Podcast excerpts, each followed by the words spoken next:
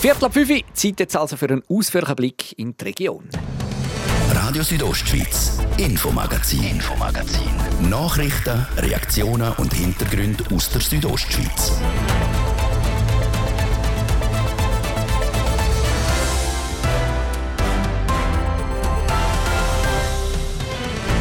In unserem Infomagazin haben wir heute folgende Themen. Der rote Julierturm auf dem gleichnamigen Pass ist ein Blickfang und fällt beim Durchfahren auf.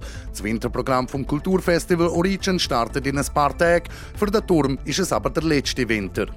Traditionell finden an der ersten drei Sündig im Februar auf dem zugefrorenen St. Moritzer See Pferderennen auf Schnee statt.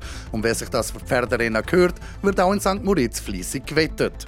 Wintersport abseits von der Piste kann lebensgefährlich sein, vor allem wenn die Lawinengefahr erhöht ist, wie das momentan der Fall ist. Das zeigt sich auch am Beispiel von diesem Dies, wo es gerade einen tödlichen Unfall gegeben hat. Das Thema vom ersten Teil heute im Infomagazin auf RSO vom Montag, 6. Februar. Im Studio ist der Livio Biondini. Guten Abend miteinander.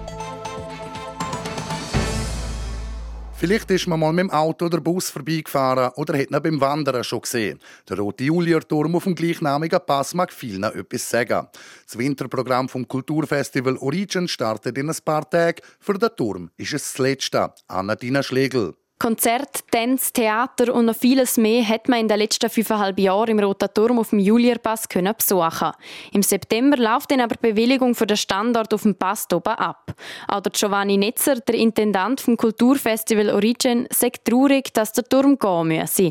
Schließlich hat er das Projekt vor sieben Jahren das erste Mal vorgestellt. Man hat ganz am Anfang hat man gesagt, ja, vielleicht hat sich das nach zwei, drei Jahren ergeben und die Leute sind oben und haben das wahrgenommen und dann interessiert es vielleicht auch keiner mehr. Es ist ein bisschen anders gekommen. In der Zwischenzeit haben wir immer mehr Aufführungen können auf dem Turm machen. Es ist ein wichtiger Ort geworden für Künstler. Die Sänger haben die Akustik gern. Tänzer lieben die runde Bühne, die Nähe zum Publikum. Der Turm werde auf jeden Fall fehlen, sagt Giovanni Netzer, weil es ein Projekt, das sich nicht einfach wiederholen lässt. Im Unterschied zu einem Bild, wo für hunderte von Jahren hängen kann, ist das Theater immer etwas, das nur in einem bestimmten Moment passiert. Das heißt, das Theater hat eine temporäre Dimension und der Turm kann man verstehen auch als eine Art eine große Kulisse und die Kulisse verschwindet eines Tages auch wieder und das ist, glaube ich, für das Theater auch typisch. Mit dem Abbau ginge aber nicht nur eine Kulisse oder eine Bühne für Künstlerinnen und Künstler verloren. Der Rote Turm sei nämlich mehr gewesen. Ich glaube auch, dass der Turm in den kurzen Jahren, wo er oben gestanden ist, einfach auch ein Symbol geworden ist für eine kulturelle Tätigkeit in den Bergen. Also wenn man ein Bild, ein Foto sieht von dem Turm und sieht, er ist umgeben eigentlich von, von Bergriesen, dann versteht man, das ist nicht irgendwo in New York oder Paris, sondern es ist mitten in Graubünden. Bevor der Turm aber endgültig abgebaut wird, wird ihm nochmal ein letztes Thema gewidmet. Die verschiedenen Künstlerinnen und Künstler führen in dieser Wintersaison Vorstellungen auf, wo sich alle rund um die Zeit drehen. Etwas, was der Turm bald nicht mehr hat. Mit der Zeit befasst man sich natürlich, wenn die Zeit abläuft. Das heißt, wenn man merkt, es gibt nur noch die acht Monate, wo der Turm noch steht, dann ist die Zeit beschränkt. Aber das gilt ja nicht nur für der Turm, sondern das gilt eigentlich für alles, was wir machen, für das gesamte menschliche Leben. Das heißt, für den Zuschauer, der dann irgendwann in so eine Saison reinläuft, der sieht verschiedene Interpretationen zum Thema Zeit und kann sich dann selber seine Gedanken dazu machen. Choreografinnen und Choreografen wie Jukka Oishi oder auch der Kirill Richter präsentieren in den nächsten Monaten auf verschiedene Arten ihre Auseinandersetzung mit der Zeit im Julierturm. Der Beitrag von Anna-Tina Schlegel. Das Kulturfestival Origin will einen besonderen Fokus auf ein junges Publikum legen. Darum sind Vorpremieren von gewissen Aufführungen nur für 16- bis 25-Jährige.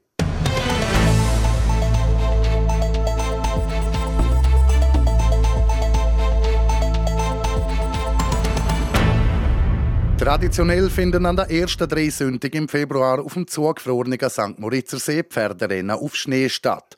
Zwei Turf bietet aber nicht nur illustre Gäste mit extravaganter Kleidung, sondern vor allem auch spannender Pferderennsport. Und wer sich das für Pferderennen gehört, wird auch in St. Moritz fließig gewettet. Nadia Guetsch ist für uns vor Ort. Gewesen. Also wir machen über 200'000 Umsatz in diesen drei Renntagen und der beste Renntag ist natürlich der dritte Renntag mit dem GP und dort, wenn es gut läuft, machen wir in einem GP über 30'000 Wettumsatz. Das erklärt der Andi Weiss. Er ist sozusagen der Chef von der Wette am Whiteturf. Seit acht Jahren ist der ehemalige Jockey, der inzwischen auch Agent für edle Rennpferde ist, in dieser Funktion. Er weiß darum, was es braucht, um auf das richtige Pferd zu setzen, wie es so schön heißt.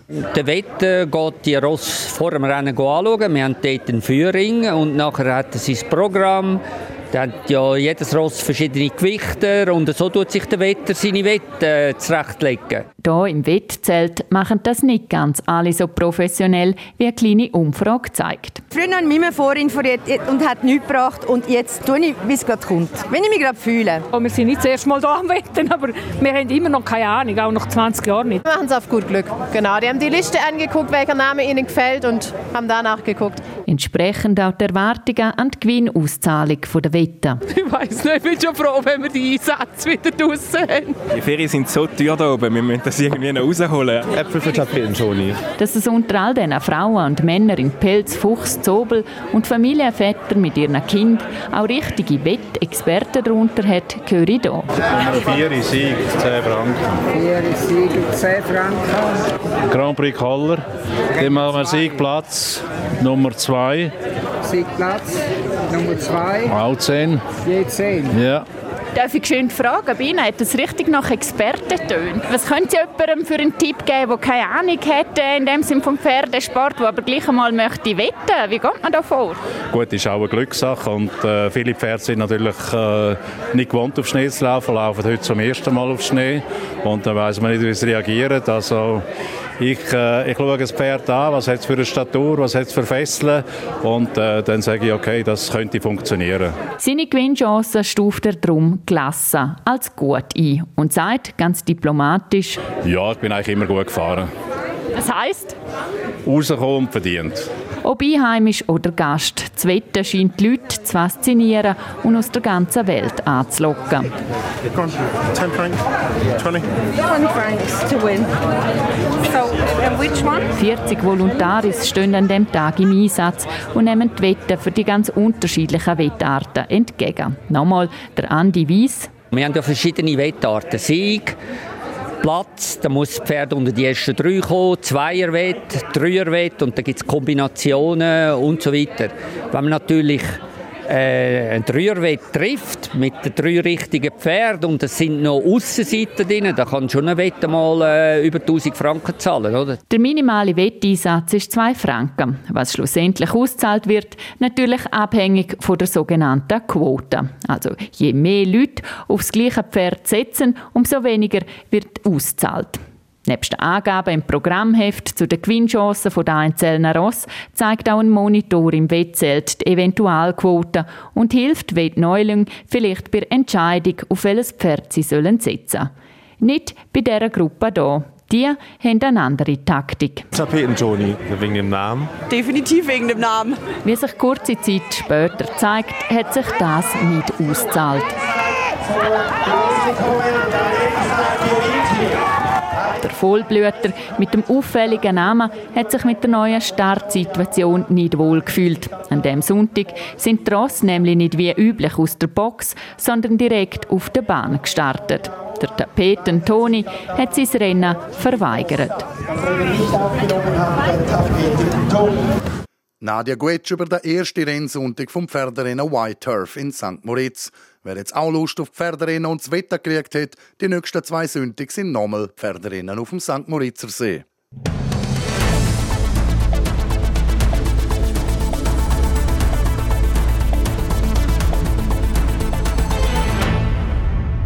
Es war eine tragische Meldung. Das Wochenende hat es oberhalb von diesem dies ein tödliches Lawinenunglück gegeben.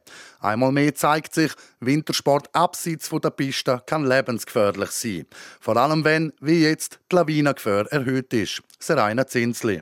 Eine Skifahrerin und ein Skifahrer sind am Samstagmorgen oberhalb von Disentis von einer Lawine erfasst worden und gestorben. Die Rettungskräfte haben die zwei Verunglückten erst am Nachmittag können bergen. Das, weil die Bergung wegen dem schlechten Wetter unterbrochen worden ist. Beim Unfall hat sich laut Jürg Drachsel wahrscheinlich eine sogenannte Schneebrettlawine gelöst. Er ist Lawinenforscher beim Schnee- und Lawinenforschungsinstitut in Davos, kurz SLF. Wir haben verschiedene Schichten innerhalb unserer Schneedecke und leider hat es eben sehr schwache Schichten im unteren Teil der Schneedecke. Und auf diesen schwachen Schichten hat es jetzt eben den Neuschnee, der recht kompakt ist und mit dem haben wir alle Zutaten für eine Schneebrettlawine. Und jetzt langt eben leider schon das Gewicht von einem einzelnen Skifahrer, dass die schwachen Schichten hier unten innen brechen. Das heißt, es wird ein Bruch ausgelöst und ein ganzes Schneebrett, ganze Hänge gehen als Lawinen ab, was es eben sehr gefährlich macht für Skifahrer. Solche Schneeverhältnisse zeigen die sich aber nicht nur in der Region Diesentis. Allgemein ist die Lawinensituation im Kanton Graubünden aktuell angespannt. In weiten Teilen vom Kanton herrscht Gefahrenstufe 3 von 5. Die Lawinengefahr ist also erheblich. Wir hatten ja vor dem Samstag eigentlich recht lang schönes Wetter gehabt. Das hat dazu geführt, dass sich die Schneedecke sehr stark umgewandelt hat und sich dann dort schwache Schichten gebildet haben. Dann hat es auf den Samstag geschneit und der neue Schnee, der hat sich dann eben auf diese schwachen Schichten abgelagert. Und das kann man sich ein bisschen vorstellen wie bei einem Haus, das auf ein schwaches Fundament gebaut ist. Dort ist alles instabil.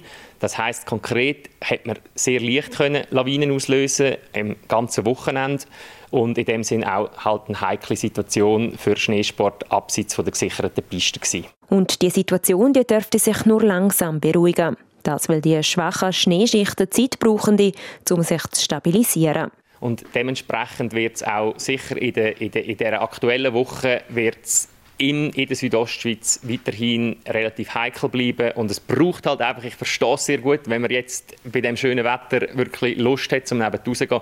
Aber es braucht einfach Zurückhaltung äh, und halt ein bisschen Geduld, bis sich die Situation ähm, verbessert hat. Darum empfiehlt der Lawinenexperte, allfällige Schneetouren momentan gut zu planen. Dabei soll man darauf achten, möglichst nicht in Gelände zu gehen, wo über 30 Grad Gefälle haben. Außerdem soll man das Lawinenbulletin vom SLF vor der Tour anschauen. Zeraina Zinsli berichtet. So gut wie in allen Bündner Skiregionen ist die Lawinengefahr momentan als erheblich gekennzeichnet. Es ist also Vorsicht geboten.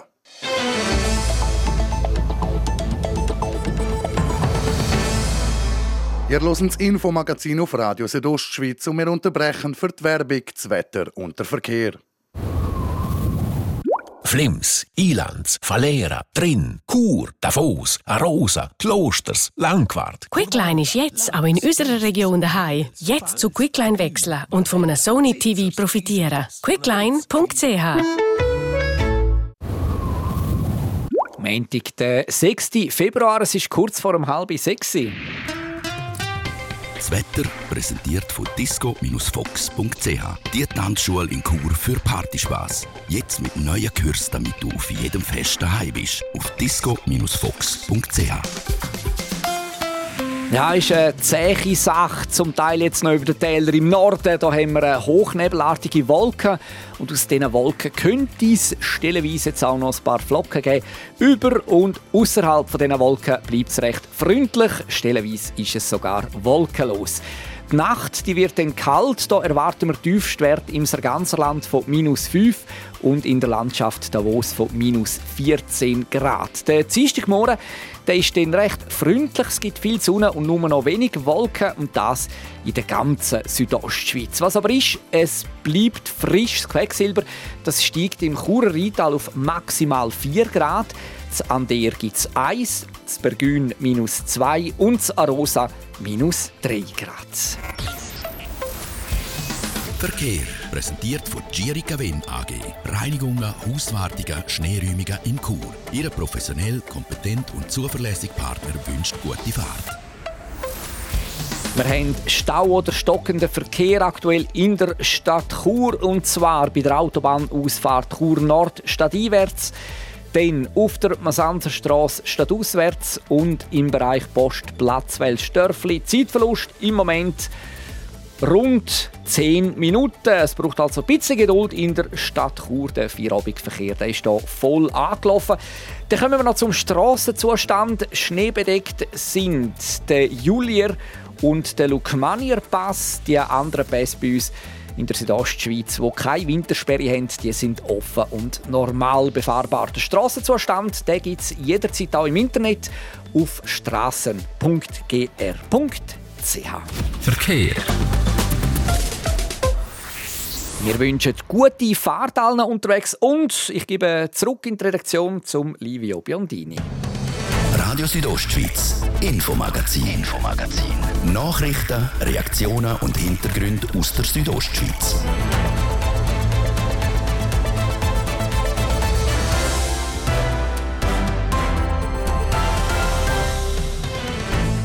Es ist kurz nach um halb sechs. Wir kommen zum zweiten Teil vom Infomagazin auf RSO mit diesem Thema. Wir haben letzte Woche darüber berichtet. Die St. Moritzer Hallabad muss für rund 9 Millionen Franken saniert werden und geht darum für mehr als ein Jahr zu. Was das für die Gemeinde St. Moritz und die Athletinnen und Athleten heisst, die das Hallabad regelmäßig brauchen, haben wir herausgefunden. Der Familienalltag mit kleinen Kindern kann etwas unschönes sein, ist aber häufig auch mit Stress und belastenden Situationen verbunden. In Graubünden gibt es ein Angebot, das hier Hilfe bietet. Das jetzt Themen im Infomagazin. St. Moritzer Hallabad muss für rund 9 Millionen Franken saniert werden und geht darum für mehr als ein Jahr zu. Wir haben letzte Woche darüber berichtet. Auch wenn das Gemeindeparlament noch über das Sanierungskonzept entscheiden muss, stellt sich die Frage, was aus dem Schwimmunterricht der Schule, am Kinderschwimmen, aber auch der inzwischen etablierten Trainingseinheiten der Top-Athletinnen und Athleten wird, wenn das Bad so lang geschlossen ist. Nadja Guetsch. Die Nachricht, dass das Hallenbad jetzt für 13 Monate zugeht, ist natürlich schon ein, gerade ein äh, Schock gewesen, Hammer, weil es äh, wie nicht erwartet ist, dass es über so eine lange Zeit wird sein. Das ist Semira Bontoniali, Triathlon-Coach und Präsidentin vom Verein Home of Triathlon. Aktuell ist sie gerade auf Gran Canaria im Trainingslager. Daheim in St. Moritz trainiert sie 60 Kinder, 20 Erwachsene, sogenannte Age-Grouper und je nach Saison zwischen 10 und 30 Top-Athleten. Zudem gibt sie pro Woche noch 120 Kinder Schwimmunterricht. Darum macht sie sich aktuell auch ein bisschen Gedanken, wie das während der Schliessung könnte funktionieren. Beim Triathlon haben wir schon ein bisschen die älteren Athletenkind, wo ich ähm, das Gefühl habe, wo man viel besser reagieren können und auch eine Alternative finden. Und dann ist es nachher noch das Kinderschwimmen, wo die Schliessung noch viel, viel extremer Auswirkung hat, weil halt die ganzen Schwimmtrainings oder das Lernen der Kinder schwimmen ist natürlich ein Jahr lang gerade ein bisschen sehr, sehr lang und zum eine Alternative finden, ist es jetzt gerade so ein bisschen, bin ich recht vor die Wand gestellt. Ebenfalls vor Schliessung betroffen ist Brad Sutton, der Triathlon-Coach, der namhafte Athletinnen wie Nicola Spirig und auch Daniela Rief zu ihrem Erfolg geführt hat, sagt, wir schieben keine Panik, hocken zusammen her und schauen, was unsere beste Option ist. Ich habe Athletinnen und Athleten, die momentan in dieser Region wohnen. Darum hoffen wir, dass wir eine Lösung finden. Und ich bin mir sicher, dass der Verband uns helfen wird, eine Möglichkeit zu finden, weil wir ein Teil der Institution geworden sind und ihnen auch verschiedene Arten schon geholfen haben. Trotzdem, dass die Sanierung im Sommer 2024, also im Jahr der Olympischen Sommerspiele in Paris soll starten, ist nicht ideal da einige von den Top-Athleten wie schon vor Tokio geplant haben, in St. Moritz ihre Vorbereitung zu absolvieren. Er hofft darum, wie auch Semira Pontoniali, dass die bisher gute Zusammenarbeit mit der Gemeinde weitergeführt werden kann und es eine Lösung gibt. Eine mögliche Alternative könnte hier das Hallenbad Bella Vista in Pontresina bieten. Wie Semira Pontoniali sagt, aber nur für die einen Trainings. Denn? Zum Beispiel am Abend haben wir so viele Trainings und Bundesine ist auch besetzt und hat dann vermutlich auch nicht unbedingt die Kapazität, dass wir alternativ darüber können. Also es wird sicher einen Engpass geben. Das ist auch die Befürchtung von der Susi Weibprächtiger. Sie betreibt die Schwimmschule der St. Moritzer Swimmers und ist täglich im Hallenbad an verschiedenen Altersstufen unterrichten. Sie teilt schriftlich mit, dass es in Pontresina kaum Platz für alle haben wird, da dort ebenfalls Schwimmlehrerinnen unterrichten. Sie weiß darum im Moment nicht, was sie machen wird. Semira Pontoniali hat in der Zwischenzeit schon mal selber ein recherchiert. Da habe ich natürlich jedes Hotel im Engadin durchgeschaut, wer hat äh, eine Möglichkeit, wer hat das Becken, es müssen nur 15 Meter sein oder sogar 12 Meter. Das wird schon länger, wo man wirklich das mit den Kindern abdecken kann, als Kinderschwimmen. und auch die kleinen Triathleten. Dass ein Plan B während der Schliessung vom Hallenbad Oberwerva her muss, ist man sich aber Gemeinde St. Moritz bewusst. Schließlich ist das Schulschwimmen ein fester Bestandteil vom Lehrplan 21, wo nicht einfach weggelassen werden kann. Wir haben es gerade gehört, weil das knapp acht Jahre alte St. Moritzer Hallenbad Oberwerva saniert werden muss und darum mehr als ein Jahr schließt, machen sich Vereine Gedanken, wo sie während dieser Zeit sollen trainieren sollen. Der so Reporterin Nadia Guetsch hat beim Gemeinsvorstand Christoph Schlatter nachgefragt, wie es während dieser Schliessungszeit für die Wasserratten mit einem Plan B aussieht. Ja, also die Erschliessungszeit ist sicher, äh, sicher ein, ein, Dämpfer. Das ist uns allen bewusst. Und wir sind uns auch der Verantwortung bewusst, dass wir sowohl im Vereinsleben wie auch der Profisportler, äh, als auch der Hotellerie und all denen, wo, wo jetzt, äh, all den Stakeholders, die involviert sind im Oberwerva, irgendwie Alternativen müssen bieten. Äh, dort sind wir dran, am etwas ausschaffen und äh, werden sicher äh, zeitnah auf die verschiedenen äh, Involvierten zugehen, um dort äh, Lösungsansätze äh, finden. Können Sie schon etwas sagen, was mögliche Optionen wären? Ja, also wir werden sicher zeitnah äh, mit den umliegenden Bädern, die offen bleiben, reden. Also Samada Pontresina ist sicher ein Thema. Äh, und auch sonst könnte man sich überlegen, dass man vielleicht auch mit äh, Hotels kann reden, wo, äh, wo haben. All das sind Themen, wo man, wo man müsste angehen. Aber äh, wie gesagt, es ist noch ein bisschen zu früh, um da konkrete Aussagen zu machen. St. Moritz hat sich einen Namen können machen, was vor allem Triathlon auch anbelangt. In den letzten Jahren ist es ein bisschen zu einem Triathlon-Hotspot geworden, dank auch grossen Namen, die jeweils hier trainieren. Jetzt äh, nächstes Jahr Olympische Spiele in Paris. Wenn man die Medienmitteilung anschaut, äh, heisst es, Sommer 24 wird mit der Sanierung angefangen. Könnte es sein, dass man auch da diesbezüglich Rücksicht nimmt, dass man sagt, die Athleten können noch trainieren, bis es quasi kurz bevor es losgeht? Sie haben 24 angesprochen, dass äh, Triathlon ist sicher ein ganz wichtiger Bestandteil äh, von, von der Sportler dort oben, aber was 24 auch noch ansteht, sind Olympische Spiele in Paris. Wir gehen also davon aus, dass wir im Sommer 24 sicher vermehrt äh, Profisportler werden da haben, wo äh, eigentlich auf die Infrastruktur Oberwerva angewiesen sind. Jetzt müssen wir irgendwie versuchen, die Quadratur des Kreises herzubringen äh, und schauen, dass wir, dass wir die Sportler gut abholen und ihnen dort aber optimale Trainingsmöglichkeiten und auch Regenerationsmöglichkeiten bieten. Das dem sind wir uns voll bewusst. Ähm, wir werden sicher zeitnah mit Antworten kommen. Sie haben jetzt ein paar Mal gesagt, zeitnah, weil man an dem Projekt arbeiten, an diesen Alternativen. Können Sie da einen Horizont sagen, bis wann man eine Lösung auf dem Tisch hat? Ja, also ich denke mal, wir müssen natürlich aufpassen, dass wir da Schritt für Schritt äh, in dem ganzen Projekt vorgehen, oder? Wir müssen zuerst noch, äh, jetzt haben wir jetzt mal, jetzt haben wir mal informiert, um sagen, zum ein bisschen, äh, umreißen, um was es wirklich geht. Jetzt müssen wir dann konkret, äh, einmal abbrechen, wie die Sanierung im Detail aussieht, oder? Äh, das ist dann einer der nächste Schritt. Und dann ist natürlich noch ein ganz wichtiger Schritt, äh, der Gemeinderat muss ja auch noch Ja sagen zu dem, äh, zu der Sanierung. Also wir sind eben äh, in dem ganzen Prozess, äh, sind wir erst am ersten Schritt. Und selbst sind die ganzen Alternativprogramme, Alternativangebote, die kommen immer erst in einem späteren Zeitpunkt. Und deswegen äh, ist jetzt auch die, sind die Aussagen jetzt noch so vage. Aber ähm, der Startschuss ist gefallen und äh, wir wissen oder sind der Verantwortung uns bewusst, dass wir relativ schnell mit Antworten in jeglicher Hinsicht kommen müssen. Äh, der Druck ist groß und wir sind dran. Der Christoph Schlatter vom Gemeinsvorstand St. Moritz im Gespräch mit der Nadia Guetsch.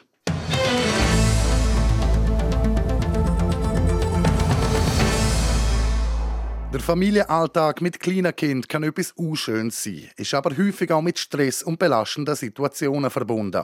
Was hilft, ist ein gutes Netz von Leuten in oder außerhalb der Familie, die einem unterstützen. Aber nicht alle Familien haben so ein Netz. In Graubünden gibt es ein Angebot, das hier Hilfe bietet. Anna-Tina Schlegel. Zum gesund können aufwachsen braucht das Kind ein gutes Umfeld. Wenn die Eltern aber zum Beispiel wegen Konflikt, Sorgen oder auch gesundheitlicher Problemen stark belastet sind, kann sich das auch negativ auf die Entwicklung vom Kind auswirken. Parents as Teachers, kurz PAT, mit Eltern lernen, heißt das Programm, wo Eltern mit kleinen Kindern hier Unterstützung bietet. Pat ist angegliedert an den Verein Pro Junior Graubünden, früher Pro Juventute und hat verschiedene Angebote. Das Ziel ist, den Eltern zu helfen, ihren Kindern altersgerechte Entwicklung zu ermöglichen. Helen Stricker, Leiterin von Pat Graubünden, sagt, wie das genau aussieht. Wir probieren, die Familie zu unterstützen, äh, bevor Probleme auftreten, also die Belastungen können abzufangen und zu schauen, dass die Kinder, die kleinen Kinder möglichst äh, an Chancengleichheit hergeführt werden, dass sie die Möglichkeit haben, sich gesund zu entwickeln. Eines der Angebote von PAT sind Hausbesuche. Hier gehen ausgebildete Elterntrainer für Beratungen regelmäßig zu den Familien heim. Helen Stricker erklärt, was zu so einem Besuch alles dazugehört. Das eine ist eine Eltern-Kind-Interaktion. Das heisst, wir kommen mit einem Spiel, das an der Entwicklung des Kindes angepasst ist.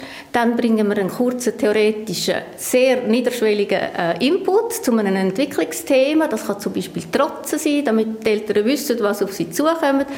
Und der dritte Teil ist, wir schauen mit den Eltern, was haben ihr für Anliegen? Gibt es irgendeine eine Schwierigkeit oder ihr gerade etwas, das ihr besprechen wollt? Um auch an Familien herzukommen, die sich nicht selber Hilfe holen können, schafft Pat mit Fachleuten wie Hebammen, Hausärzten und Gynäkologinnen zusammen. Leute, die Unterstützung brauchen, werden dann zum Beispiel direkt vom Arzt an Pat vermittelt. Dönis Rudin, Abteilungsleiterin für Fachstelle vom Gesundheitsamt Graubünden, sagt, warum das einen wichtigen Unterschied macht. Unsere Absicht ist, dass man eben wirklich proaktiv auf die Familie zugehen kann und ihnen zeigt, wo die Unterstützung ist. Das ist ein Paradigmawechsel, weil jetzt muss eine Familie immer selber Hilfe holen. Also sie muss wie selber raus, sie muss zu der Elternberatung oder zum Arzt. Und so kann man vielleicht wie zeigen, schau, es kommt jemand und zeigt dir, was möglich ist und sie dann in dem auch ihnen bestärkt. Chur und Davos sind seit letztem Jahr am Pilotprogramm von PAT dabei. Seit dem Januar gibt es auch in Felsberg und in vier Gemeinden im Oberengadin. Das Angebot soll aber noch ausgeweitet werden. Also wir sind überzeugt von dem Angebot. Wir haben das Gefühl, wir schließen da wirklich eine Lücke schließen im Kanton Graubünden, was es bis jetzt nicht gegeben hat, von eine Unterstützung gibt. Darum, wir würden es sehr gerne ausrollen und also, das ist auch unsere Absicht, dass wir es nachher auf den ganzen Kanton ausrollen können. Eine PAD-Beratung kann schon in der Schwangerschaft anfangen und wird für Familien mit Kind bis dreijährig angeboten. Die Angebote von PAD sind gratis. Wer Interesse an so einem Angebot hat, kann sich über projunior-gr.ch genauer informieren. RSO Sport präsentiert vom Zentrum für Leistungsdiagnostik und Sportmedizin Zels, der offiziellen Swiss Olympic Medical Base im Spital Thusis. Zels.ch wir kommen zum Sport im Infomagazin. Und da jetzt am ersten Tag der Alpina Ski-Weltmeisterschaften in Courchevel Meribel eine große Überraschung gegeben. Serena Zinsli. Und zwar geht die Dominatorin von dem Winter am ersten Tag leer aus. In der Kombination ist die Amerikanerin Michaela Schifrin mit Kurs auf die Bestzeit unterwegs ins Ziel. Und dann, zwei Tore vor dem Ziel, fädelt sie ein und scheidet aus. Ein bisschen weniger grosse Überraschung, dafür aber umso schöner aus Schweizer Sicht.